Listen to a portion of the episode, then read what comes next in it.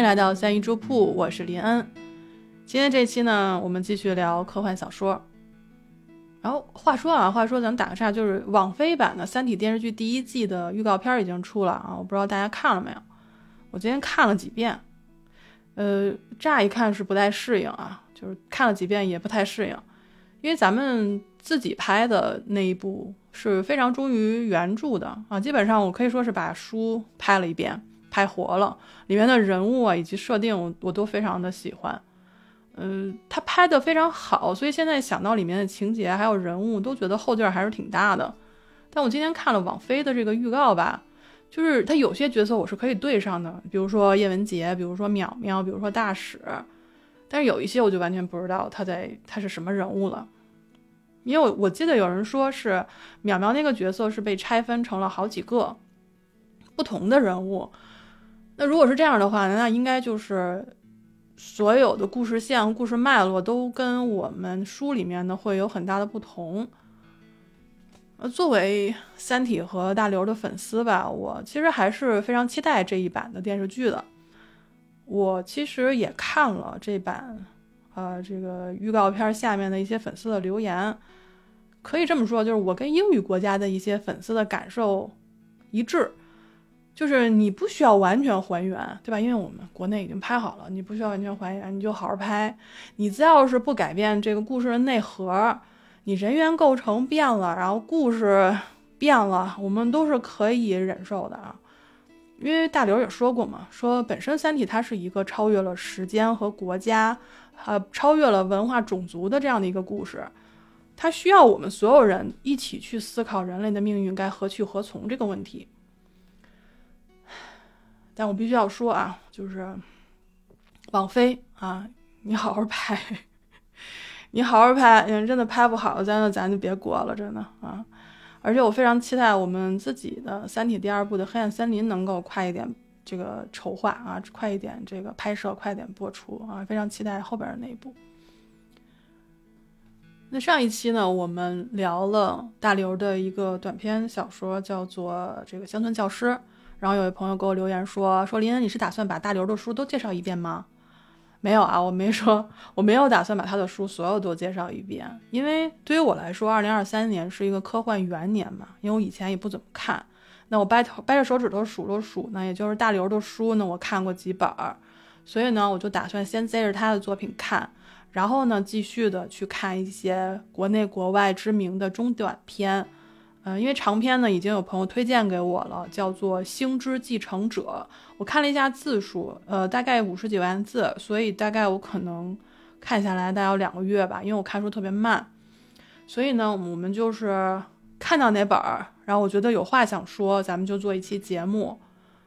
那来听节目的朋友们呢，如果你有非常喜欢的科幻小说，我也希望你能够在评论区推荐给我。这样的话呢，我可以。列成书单，然后就看完一本就画一本，看完一本就画一本，好吧？谢谢大家。那么今天呢，我们这期就来聊一聊大刘的一个短篇小说，叫做《吞食者》。那这篇小说呢，是在二零零二年的十一月份在科幻世界上发表的。短篇小说只有两万字，非常非常的短。那看完这本小说之后呢，我心里就有一句话，腾的一下就冒了出来，我就觉得吧。吞食者才应该算是《三体》的前传，虽然他们在内容上是没有衔接的，但是如果你看了《吞食者》，或者一会儿听我给你讲《吞食者》这个故事，你就会发现，《吞食者》里面的很多设定，对于《三体》的读者或者是电视剧的这个呃观众来说，他是绝对不会陌生的。对于我来说，我觉得《吞食者》它本身就像是《三体》的故事的一个模型。所以在之后我讲故事的过程当中，如果你听到哪里觉得熟悉，哎，我好像在《三体》里见过，那你可以在评论区里给我留言，然后最后我们再来对一对，到底有哪一些是我觉得跟《三体》是相互应和的。来，我来问大家一个问题：你觉得科幻作家最擅长的是什么？好奇心、想象力啊，这当然是。但是我来，我觉得吧，他们最擅长的就是毁灭文明。我们可以想一想，我们看过的这些，呃，科幻小说里边有哪一个这个文明到最后都是啊，就是濒临灭绝，是不是？因为我觉得科幻作家他们作为一个群体，他们整体是在思考一类问题的，那就是当我们面临一个世界性的危机的时候，我们应该怎么做？我们今天要聊的这本《吞食者》呢，也不例外。它讲的是有一天，地球收到了一个来自外星文明的警报，说吞食者要来了，地球将在一个世纪之后被入侵。那么小说里面，我们的敌人被称为吞食者。他们生活在一个巨大的轮胎状的飞船上，那飞船呢，在宇宙当中到处去吞食行星的资源，以保证他们自己可以继续航行到下一刻可以补给的行星。没有人知道他们是从哪里来，也没有人知道他们要到何方去，甚至他们自己也不知道。就这样，这个吞食者的飞船呢，在这个银河系里啊，就飘行了大概要一六千万年。他们的科技比人类要先进啊，但是先进也有限，呃，依旧是属于三维世界。虽然他们的实验室里已经研究出了四维碎片，但是他们跟人类的差距依旧是没有那么大的。那上一个被吞噬者吞食的星球叫做江波座，艾普西龙星的第三颗行星。地球收到的信息就是由这颗行星发出的。那这颗行星的文化呢，就是和平，然后融合。他们从来没有发生过战争，所以在他们遭遇吞食者的时候，他们完全毫无防备，这个抵抗也非常的有限，最后只来得及在灭绝之前发出了一封信。那么这封信呢，是蕴含着一个非生命体的小女孩形象的一个晶体。那这个晶体呢，带着这个小女孩的形象飞行了六万年，来到了地球，为地球带来了吞噬者将会在一个世纪之后到达地球的这个消息。而且这个晶体还帮助人类在灭亡到来之前，更多的去了解吞食者的特性。那跟着小女孩前后脚来到地球的，还有吞食者的先遣飞船。飞船上呢有一名使者，他这个外形吧就很像一个大蜥蜴，只不过这个蜥蜴呢有十米高，它的体型就是非常笨拙粗重的。它管人类叫做宠虫，哈，就是什么这个呃。医生宠虫，然后元帅宠虫是这样的，挺可爱的这个哈。这个他瞎给人类起名字，所以人类也不甘落后嘛。因为他的名字本身的音译听起来像，呃，达雅，然后人类就开始管他叫大牙。呃，怎么说呢？就是人类起外号还是一门灵，是不是？就这样呢，我们的地球前后接触了两个外星文明。那么前者呢是来自江波座的那个，呃。蕴含在晶体里面的信息体啊，小女孩儿，她呢就是存在于一个晶莹剔透、然后纤细精致的晶体之中。那跟这种纤细相对比的，就是吞食者的使者大牙，他是崇尚粗野的。大牙就认为说，你们江波座的这种文明是非常女人气的，像这种弱不禁风的细致，还有这种纤细，只是宇宙小角落中的一种微不足道的病态。他认为，当然了，还有他的种族就会认为说，宇宙就是粗野的，粗野是最美的。我们来想象一下，在漆黑寒冷的深渊中燃烧着的暴躁的恒星，它不粗野吗？它不美吗？大牙就认为说，宇宙是雄性的，那就是这样一个粗野的大家伙。我们现在仰头想象一下，有十米多高啊。他来的目的，来到地球的目的是什么呢？他不是文明探访啊，不是说，哎，我们来了啊，然后那个过来观光一下，不是，他是作为一个，我收地之前，我先过来看看，啊这个地球的生命生命体，这个人类有没有留下的必要呀？怎么样去看一看是否有留下的必要呢？啊，他的做法就是，哎，我捏一个尝尝啊，就，哎，很很直接就扔嘴里嚼了，那结论就是。人类可以作为吞食帝国的一种小家畜进行饲养，然后等养到六十岁左右呢，就可以上市去售卖了。我当时的感觉就跟书里的主角是一样的。我说你真的是拿起来就吃啊啊！你也不怕毒死你个鬼孙儿？然后还有就是，人类养到六十岁会不会太老了？因为毕竟像我们这个岁数是吧？就好像在这个人类社会上，过了三十五岁就感觉要被社会淘汰了，我们的身体机能也开始下降了，对吧？六十岁会不会太老了啊？结果人家回答了，说不，我们觉得六十岁可能更有嚼头哈。我没有什么可说的，您高兴就行。那在吞噬者这个故事里，我们知道吞噬者什么什么德行。那我们人类是什么样子的呢？人类的主角在这个故事里是都没有名字的。那我们上一期也说了，说这个一般在大刘的这个书里面会有一群没有名字的人啊，叫做无名氏。遇到无名氏，我们就需要非常小心。为什么？因为在我很小的时候吧，我在读《诗经》的时候，我就会发现“无名氏”这个词，或者说这个人。我当时就觉得，我这个作者反复出现的频率这么高，这么牛，无名氏也太厉害了吧！我当时就想，这个无名氏真厉害，能写这么多诗。后来我才知道，是因为作者不可考。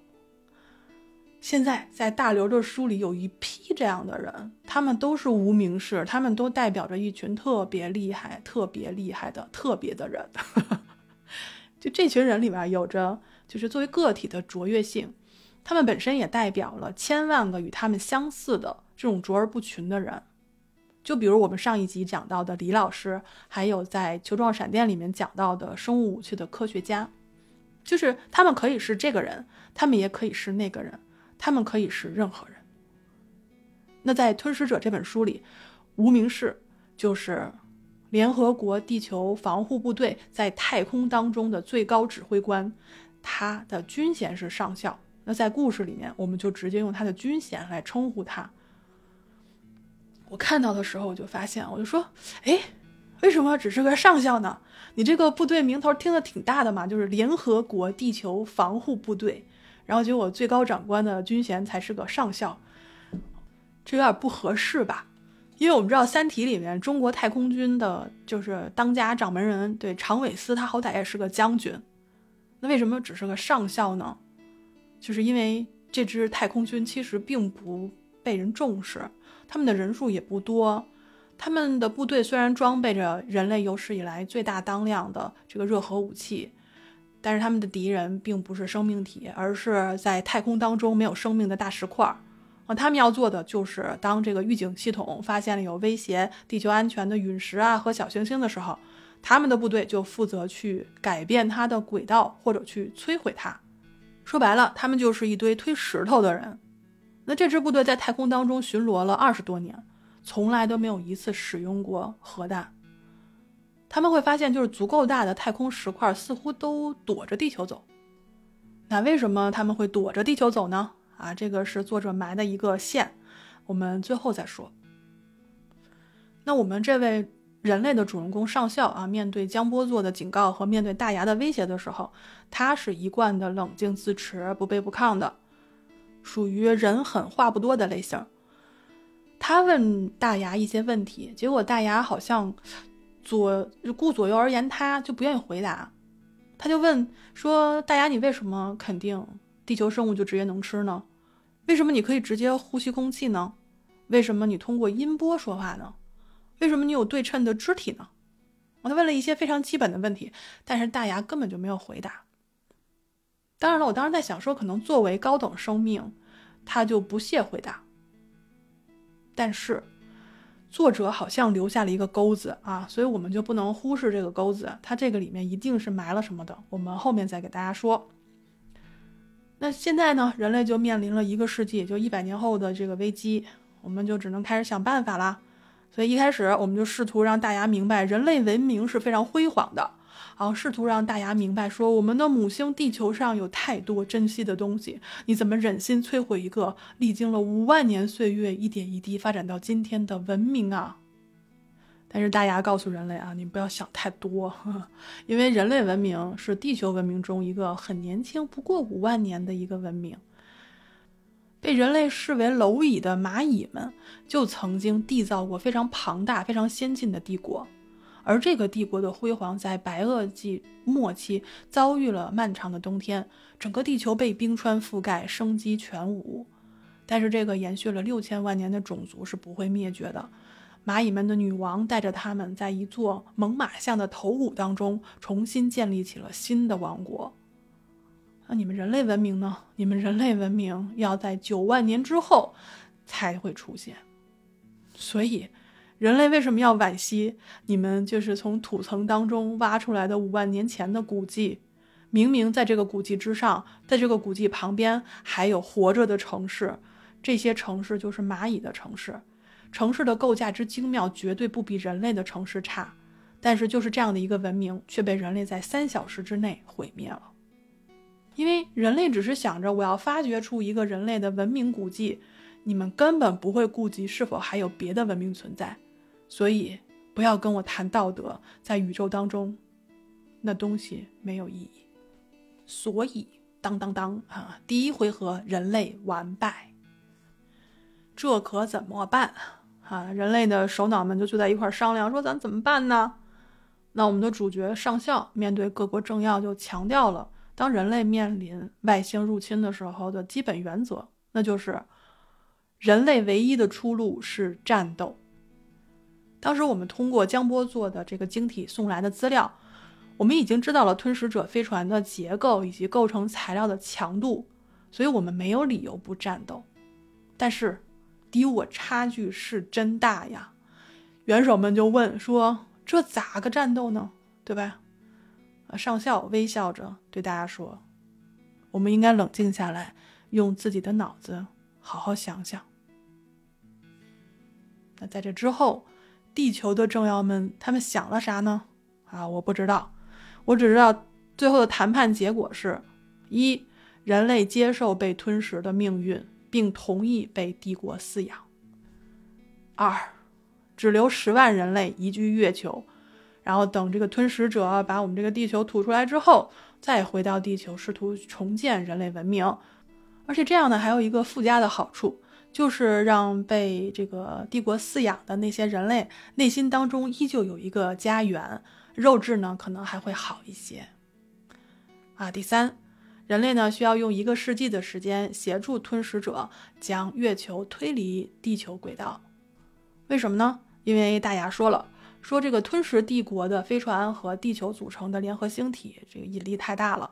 很可能就是月球坠落会砸到这个吞噬帝国的飞船，而这个撞击足以造成帝国的毁灭。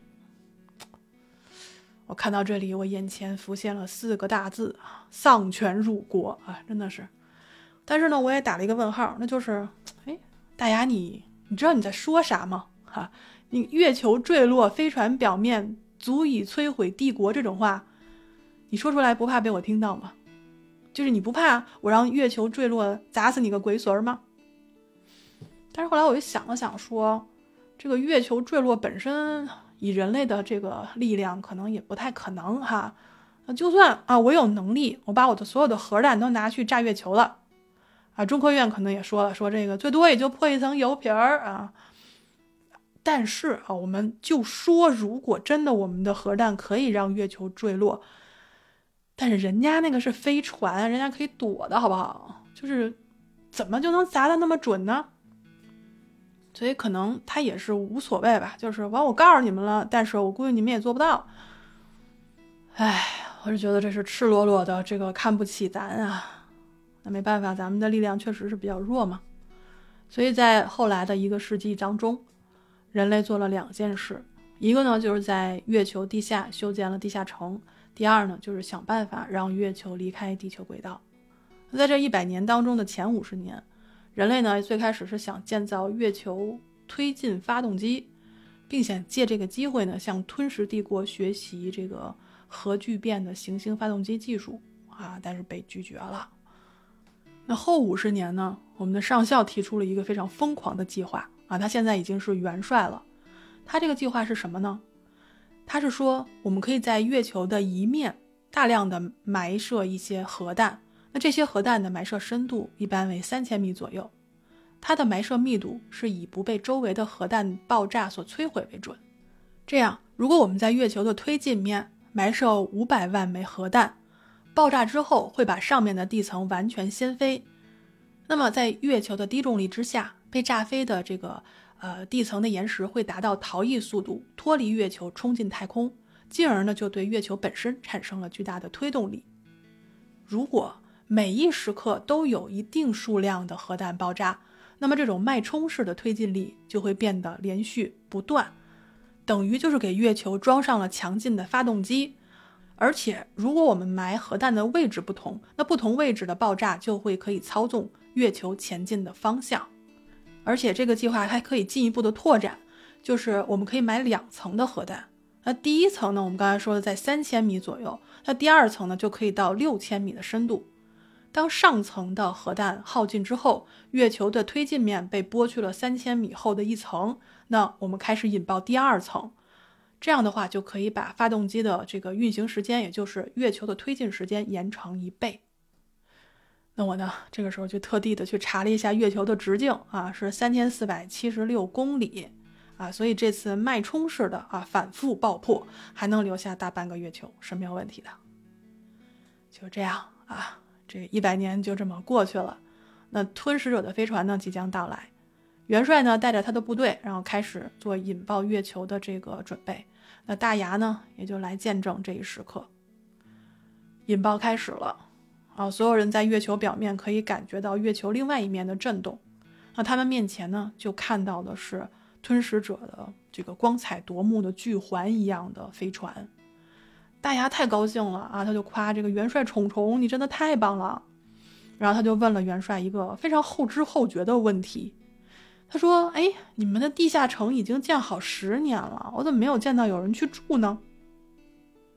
我们的元帅宠宠回答说：“不会有人住，也不会有任何人进行迁移了。我和我的五千名战士就是月球上最后的人类，地球对吞食者宣战。”啊！我看到这里我就有点懵了。我说：“人类，你不是效忠了吗？你不是同意被他就是当做食物了吗？为什么还宣战呢？那这个仗怎么打呢？”往后看，我才知道，哦，原来人类表面上是接受了被吞食的命运，但是全人类酝酿了一个持续了一个世纪的阴谋，那就是月球会径直撞向吞食者的飞船，而且咱们不是瞎撞啊！我们是通过了江波座传来的信息和数学模型，明白了吞食者飞船的加速度限制。如果引爆月球上的转向核弹，月球的轨道机动加速度将是吞食者速度极限值的三倍。也就是说，月球比吞食者灵活三倍，他们是不可能躲开这次撞击的。吞食者发现啊，月球朝自己来了啊，就开始进行拦截，但是他们发现导弹根本就拦阻不了月球。那就只能看着月球径直的向飞船撞去，而现在飞船能做的只能是等待，等待适当的时机调整自己的轨道，因为过早或过晚的调整都没有意义。在同时，地球的所有的人类经历了一百年的绝望岁月，他们都在地表上屏息关注着人类捍卫母星的第一场星战，等待着撞击的最后时刻。可是。谁料想，吞噬者在最后一刻的这个变轨加速度居然超越了江波座提供的极限值。我们以为三倍已经是它的极限值了，但是它最后居然达到了四倍。我们只能眼睁睁地看着月球以四百公里跟它的距离跟飞船擦肩而过。我当时就愤怒了，我当时就跟书中的人一样，我的反应就是江波人他不是骗我们的吧？这不会就是这个大牙他们的一个圈套吧？整个地球人都疯了啊！说这个怎么可能是这个样子呢？我们期盼了一百年，然后最后是这样的一个结果。可是战争就是这样，瞬息万变。我们只能看着月球脱离地球轨道，飞向太空深处。那吞噬者的飞船呢？啊？它熄火了，哎，我们就想，哎，它为什么熄火了？它明明躲开了，它应该回到它原来的这个位置上，它为什么熄火了呢？结果人类就仔细观察了一下吞食者的飞船，发现飞船为了这次躲避，因为它超过了极限时四倍的加速度，结果把自家飞船撕开了一条五千公里长的裂口，甚至还有很多新的裂纹正在产生。人类甚至可以看到这个吞噬者飞船的边缘在不断的解体，我们可能还没输。哎，我当时的心脏，我就看这个故事的时候是忽上忽下的。可是就在我以为人类的第一场星战打赢的时候，我们的元帅用他非常冷静的声音告诉了读者：“人类的第一场星战成为了最后一场星战，因为吞噬者的飞船在解体的情况下，居然找到了一条活路，它居然继续用它的航线慢慢套住了地球，居然利用地球的引力拉住了正在扩张的裂缝，并在最后将裂缝合拢了。吞噬者胜利了，地球沦陷。那元帅就带着仅存的一百多人，在他的指挥舰上冬眠了，并且呢，在二百三十年后回到了已经成为废墟的地球。那这个时候，吞噬者已经是获取完地球的资源了，开始朝着下一个的目标前进。但是到达地球的人们发现啊，地球居然还残留了少量的大气和水。而这个时候，大牙也来到了地球，去跟元帅道别。并且告诉他们，啊，虽然人类当年是战败了，但是那场战争却让吞噬者死了上亿人，他们的生态系统也遭到了非常严重的破坏，五十年之后才初步修复。而因为他们逗留在地球的时间有限，所以在最后离开的时候，没有完全拿走地球的全部资源。换句话来说，两百三十年前的战斗虽然失败了，但是正是因为这次战斗。让地球文明留下了些许重生的可能。那大牙也给元帅他们看了移居到吞噬帝国人类的现状。二十亿人类都是以这种家畜的这种情况生活在呃吞噬帝国当中。我一开始以为人类应该生活的很惨吧，结果我发现他们无忧无虑的生活着啊，生活在草原上，住在城堡里。快乐的载歌载舞，如同生活在天堂之中。因为吞噬者为了保证人类的肉质，就需要他们绝对的快乐。然后等他等到他们六十岁左右就可以上市了。那地球人在吞噬帝国属于高档食材，只有上层社会才能买得起。那书里面是写呢，当时有二十亿人类就是移居到了吞噬帝国，是人类总数的一半儿。那可以想见，当时其实还有二十亿人是拒绝成为吞噬者的食物的。那这时候大牙呢就跟元帅说：“说您的曾孙也是在这个吞噬帝国当中，他现在十岁，你要不要看看他的影像？”那元帅说：“那就看看吧。”结果这个孩子呢，他非常憎恨他的曾祖父，他就是充满了仇恨，他觉得曾祖父怎么能够阻止人类进入如此天堂般的生活呢？这个孙子啊，他深感羞愧，他觉得战前的人类在地球上的生活就像野兽和蟑螂那样活着，太恶心了。而他因为整天就是处在这样的心情当中，影响了自己的肉质，啊，心情让他的肉质不适合上市，所以吞噬帝国，嗯，决定不宰杀他，允许他活到自然死亡，还还真是挺讽刺的。那我们的元帅看到这些呢，虽然保持了他的冷静。但是依旧对大牙发出了最后的谴责。他说：“你们对地球犯下了滔天罪行，是你们入侵了我们的家园。”但是大牙只是笑了笑，然后他就回答了元帅在三百三十年前第一次跟他见面的时候问他的问题。如果大家还记得的话，元帅就问了他说：“你为什么肯定地球生物能吃？你为什么可以直接呼吸空气？”你为什么可以通过音波说话？为什么你有对称的肢体？为什么我们如此的相似，但不可理解？那是因为在一亿四千万年前，吞噬者的祖先就在地球上生活，他们是恐龙的后代。所以啊，人类要跟恐龙比地球上的资历嘛？啊，论先来后到啊，你人类真的不算什么，恐龙文明。在书里面说，历史长达两千万年，但是在最后的几千年，恐龙社会急剧膨胀，在经历了白垩纪的灾难之后，恐龙登上了十艘巨大的世代飞船，最后这十艘飞船又合为了一体，此后经历了六千万年的漂泊，才有了现在的吞噬帝国。帝国非常的庞大，他们已经吃光了适合生存的空间当中的所有行星。而他们的面前是一片荒凉，必须要为一千五百万年之后的旅程，然后储存资源。所以对他们来说，文明就是不断的吞噬、不断的扩张和膨胀，其他的一切都是次要的。那元帅就问大牙说：“难道生存竞争是宇宙间生命和文明进化的唯一法则吗？难道就不能建立起一个自给自足的、内省的多种生命共生的文明吗？”那大牙的回答说：“也许可能吧，但是关键谁先走出这第一步呢？”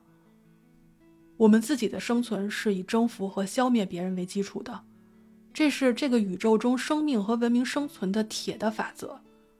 谁要是首先不遵从它而自省起来，那必死无疑。说的也有道理啊，所以啊，最后大牙就试图说服元帅和他的一百多名战士跟他去吞噬帝国。而且走之前，他还把自己收集的一方地球原来的这个土壤和青草留在了地球表面，就好像是一个纪念品吧。可就在众人准备离开的时候啊，最后一个登上飞船的元帅发现了这个土壤里面居然还有几只蚂蚁。可以说他们是这个地球上仅存的生命，但是这些生命也不会持续很久。因为即便这些蚂蚁可以熬过这种稀薄的空气，它们也熬不过吃完青草之后没有任何食物的世界。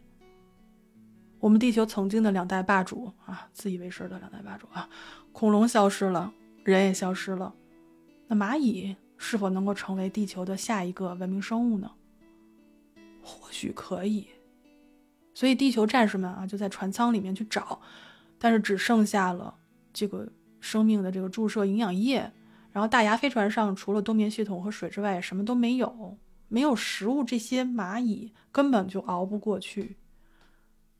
那这时候，一个年轻的中尉说：“元帅，我们留下来吧。”然后元帅点了点头，我大牙就疯了，说：“你们留下来能做什么？”他们留下来。他们留下来是为了地球下一个文明走出第一步。这一百多人决定作为蚂蚁的食物留在地球上。那大牙只能带着敬意离开。这一百多人掀开面罩，在沙地上躺下来。稀薄的空气很快就会夺走他们的意识和生命。但是元帅非常欣慰，因为在他失去知觉之前，他感到了一只蚂蚁正爬向他的额头。那在这宁静当中，地球重生了。吞噬者的故事也讲完了。其实这本书只有两万字啊，如果你听我讲到这里的时间，基本上应该也能看完这本书了。我当时在看这本书的时候，我就觉得这本书太强了，它可以做到不断的去反转，非常惊艳。嗯，就比如说大牙一开始就提到了蚂蚁文明，但是他只字不提恐龙。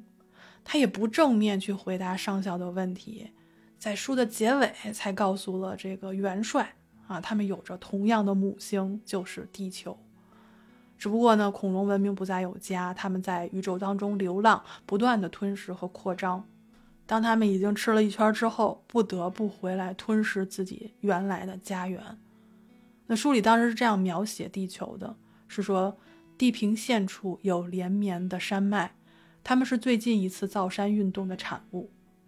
青色的山体由赤裸的岩石构成，从山顶流下的岩浆河发出暗红的光，使山脉像一个巨人淌血的躯体。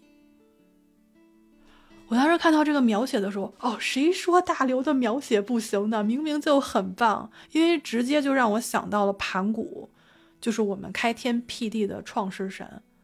那故事里这样的描写，可以让人想到开天辟地的创世神的这种身躯，他的身躯化为了天地万物，而后我们一百多个非常渺小的人类啊，将自己的身躯化为了滋养下一个文明的食物，真的很悲壮。然后在此之后还有几次大的反转。比如说，本以为人类已经接受了被吞噬的命运啊，谁想到一百年的图谋啊，就是为了最后一战。大战当中，本以为月亮完全可以撞毁吞噬者的飞船，那谁知道吞噬者居然将加速度提到了四倍，躲过了月球的撞击。本以为吞食者赢了，却发现飞船因为过度提速而撕裂。本以为飞船因为撕裂而解体，谁知道他们居然利用地球的引力停止并合并了这种撕裂。本以为战败的地球啊会被吃得干干净净，结果正是因为两百三十年前的一场大战，最后一搏让地球留有了少量的大气和水。本以为吞食者吃完了地球，将会飞向一千五百万年之后的星系，结果。吞食者啊，全部为下一个地球的产生贡献了所有能量。啊，当然，最后的一个反转不在这本书里，是在他的后传《诗云》这本书里面。其实，吞食者还有一个前传啊，一个后传。他的前传呢叫做《白垩纪往事》，他的后传呢叫做《诗云》。这三个故事啊，《白垩纪往事》、《吞食者》和《诗云》这三个故事是一个系列。就比如说，在这个《白垩纪往事》当中，就提到了恐龙文明和蚂蚁文明，以及这两个文明的这个兴起和灭绝的原因。啊，顺便插一句，我们之前不是聊到过朝闻道这个故事吗？那个故事里面就提到了古生物学家向排险者提到过，说我们想知道恐龙灭绝的真正原因。当时呢，他就只是只言片语，但是现在想想啊。有可能就是《白垩纪往事》里面提到的这个原因。就当我们把这两个故事串联起来看，是觉得非常有意思的啊。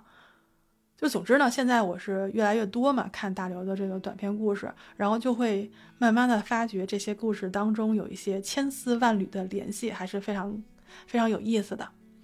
嗯，就举个例子吧，就比如说《吞食者》这故事里面就提到了，呃，地球太空军啊，成立了二十多年都没有用过核弹。而且提到了很多足够大的石块啊，就是似乎是躲着地球走。这个呢，就在后传《诗云》当中给出了答案。其实呢，宇宙当中有很多的旅行者是频繁的光顾地球的，但是他们发现人类这种生物思想之猥琐，行为之低劣，其历史之混乱与肮脏，就是很让人恶心，以至于呢，就是到地球毁灭之前。没有一个旅行者屑于同他们建立联系，就是我们躲着你走，我嫌你们，好吧？所以呢，怎么说呢？就是大刘，我这是给你一个赞吧，啊，我就推荐大家去看一下这个这四个故事吧，就四个吧，啊，《白垩纪往事》、《吞食者》、《诗云》还有《朝闻道》。那我们在讲这本书之前呢，我曾经说过，这个《吞食者》就是有着很多跟《三体》系列故事里面相似的设定。我不知道大家有没有听出来一些，我呢现在列举一些，大家听听。如果有一些我是没说到，嗯，大家帮我补足好吗？就比如说这个江波做的飞船呢，它是一个透明的晶体，我觉得它对应的就是《三体》当中的那个二向箔的小纸条。吞食者要在下一个世纪之后才到达地球。对应的就是三体第一舰队会在三个世纪之后到达太阳系。啊，吞食者的那个长得很像轮胎的那个巨型飞船，就让我想起了三体里面四维碎片当中，呃，蓝色空间号遇到的那个死去的飞船魔戒。还有就是吞食者派来先遣飞船这个大牙。就会让我想起这个三体人先派到地球侦察和锁死地球科技的质子，还有后面的水滴，就总之他总要先派一批人出来嘛。还有就是大牙非常直白的告诉人类说，我们吞噬帝国和地球组成的联合星体引力太大了，就很可能会使月球坠落。那坠落如果砸到我们呢，我们就灭绝了，对吧？他为什么就这么直白的说出来呢？啊，我觉得这可以对应着这个三体人一开始不会说谎的这个特征。还有大牙一直管人类叫虫虫，呃，明显就是对应三体人对人类的称呼吧，虫子。那再比如就是吞食者当中有在关键时刻都有蚂蚁的描写，啊，同样在三体故事当中，人类命运转折点的见证者都是蚂蚁。还有就是人类一百年的这个啊阳奉阴违。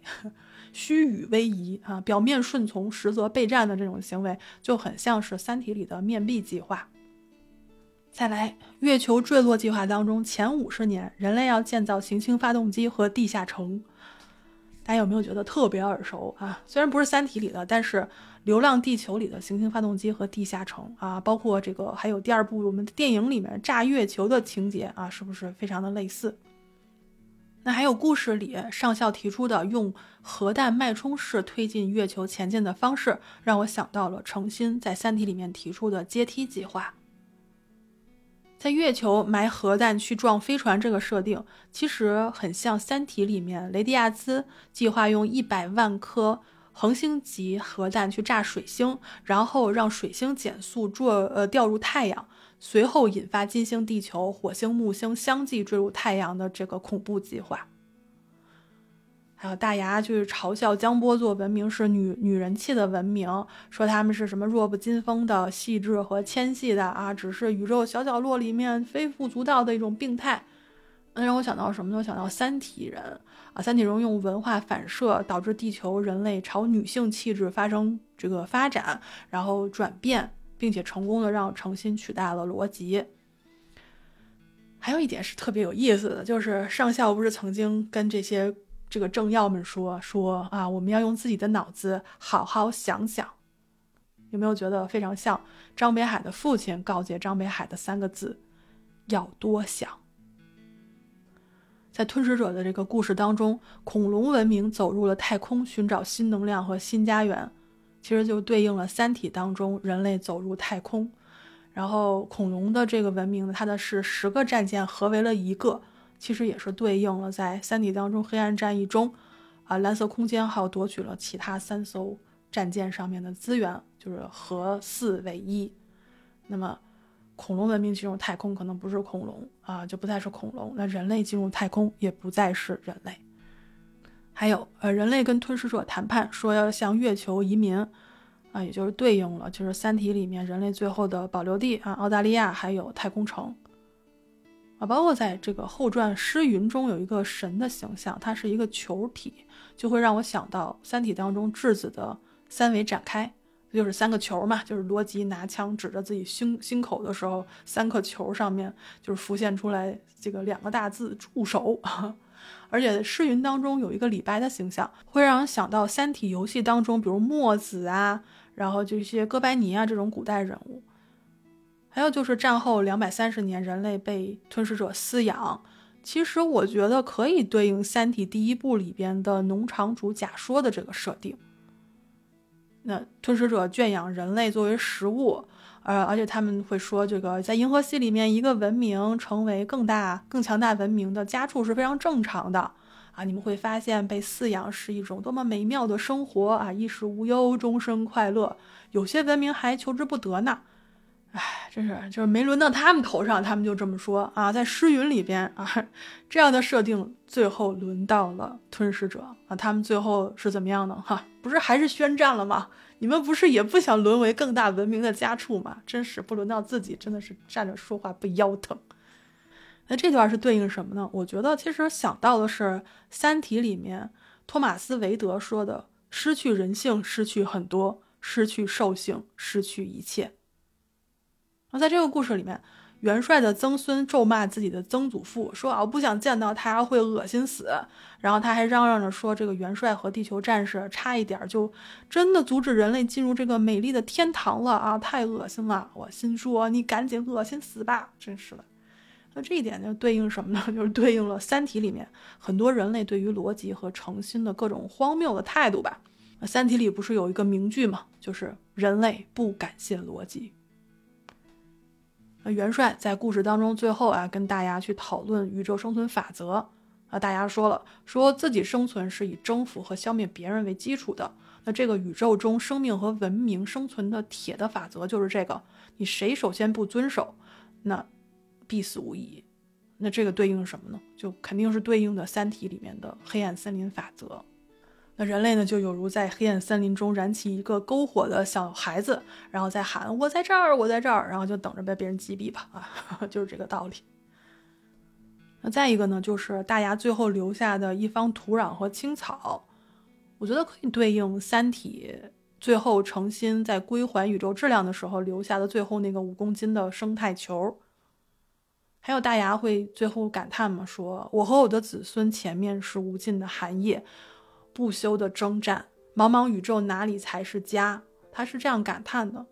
嗯，我觉得自然就是对应《三体》当中走入太空的星舰人类啊，星舰地球，他们的征途啊，他们也是一样无家可归，一样要在宇宙当中不断的去补给，为了生存和发展不断的去挣扎。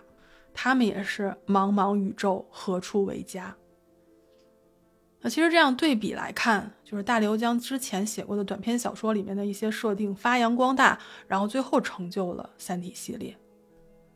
我原来曾经看过一篇这个专访，就提到了说中国短篇科幻小说的水平其实是很高的，只不过呢，就是长篇小说对于结构的要求更高，所以导致了我们中国的长篇科幻小说暂时水平还比不上我们自己的短篇。其实，在看短片的时候，我经常会被里面很简单的一个问题震撼到。就比如说《诗云》这个短篇小说里面，他讨论了引领文明前进的力量是否只是科技，那科技是否超越一切？艺术在宇宙当中是否普遍存在？艺术是否有极限？那《朝闻道》里面也探讨了宇宙的目的和人生的目的。包括我看过大刘的小说里面，就是多次描写了高等文明漫不经心的这种强大的力量，以及宇宙当中的道德观。我以前是不看科幻的，因为我觉得，只要我仰望天空，可能带给我的就是无尽的虚无和恐惧。但是现在我走进了科幻世界的大门，我每走一步呢，我就会发现，科幻作家与其他作家归根结底探讨的核心是一样的，就是三个字。